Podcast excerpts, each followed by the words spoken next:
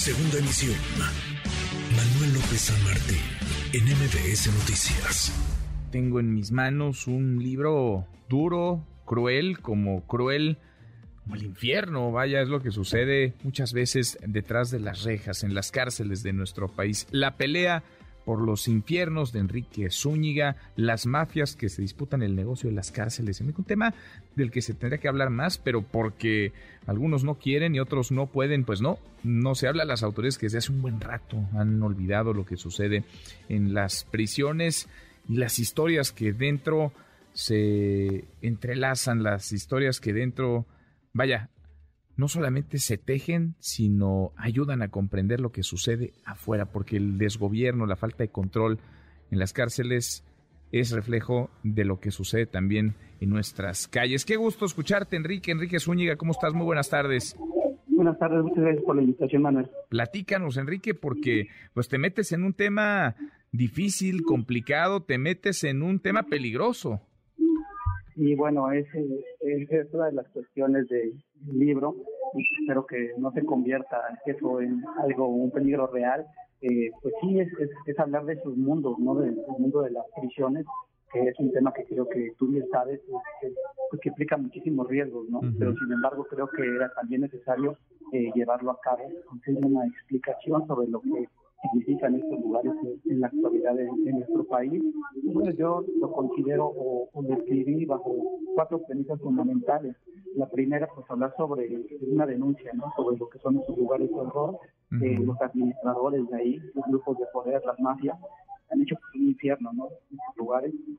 Segundo, intentar desarticular esos discursos ideológicos que dan soporte a la ficción de lo que significa las prisiones, el criminal, eh, el delito, el crimen organizado y bueno, también hablar sobre, de manera ejemplificada sobre estas violencias, las violencias de estos mundos, no nada más como una nota roja o nota amarilla, sino una violencia que tiene un, trasfondo eh, social y donde se, ve, ver la mano del poder.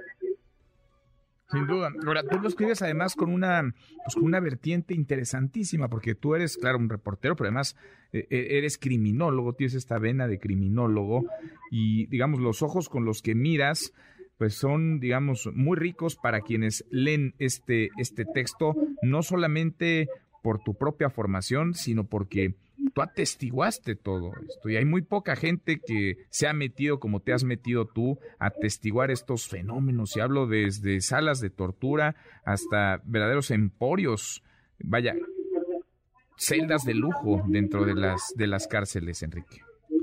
Sí, es eh, la oportunidad la tuve de eh, por mi labor la tuve eh, de llevar a cabo todos estos eh, procesos de, verificación de los lugares, conocerlos, conocer casi la totalidad de las cárceles del país y bueno, dentro de, esto, pues tratar de explicar precisamente estos mundos, ¿no?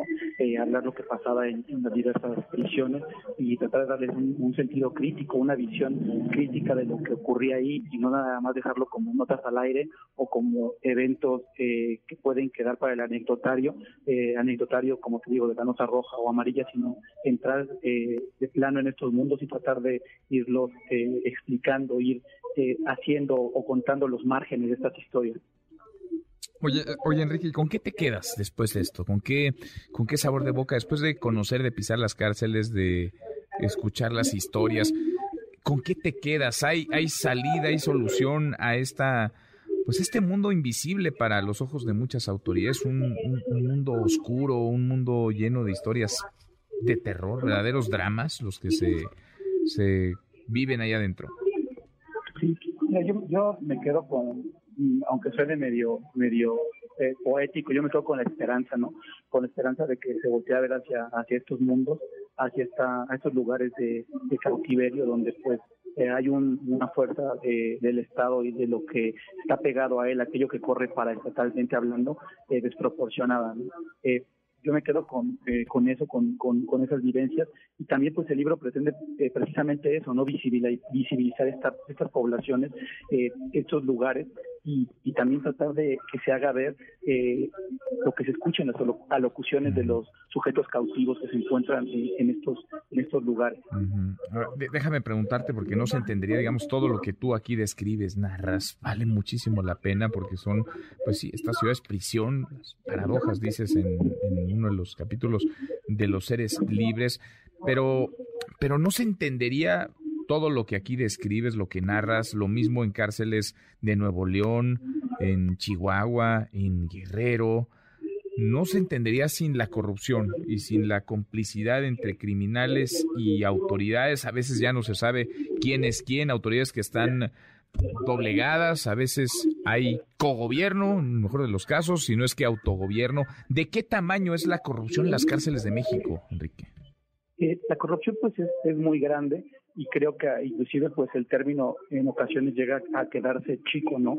Porque lo que sucede ahí más bien es que se convierten en, en una suerte de emporios criminales, de empresas criminales, pues donde el dinero fluye como, como una, como una empresa, o sea, totalmente fortificado, vamos a ponerlo de esa manera, desde existe comandantes de los grupos de poder hasta quienes llevan a cabo este, los actos violentos, ¿no? Entonces dentro de eso crea toda, crea toda una estructura y nosotros nos han hecho entender o nos han querido explicar que esto significa los gobiernos de los privados de la libertad, de los presos.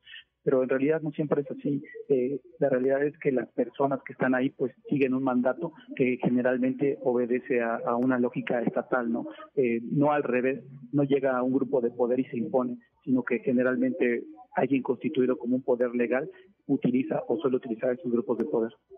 Sin duda. Pues interesantísimo, ya está en todos lados, ¿verdad? Enrique, la pelea por los infiernos, me imagino en formato físico, que lo tengo aquí en mis manos, pero también en distintas, en distintas plataformas digitales. Sí, está en, diversas eh, librerías, pues las, más conocidas, así como en, diversos lugares este, se puede conseguir, también de forma eh, eh, por el se puede conseguir.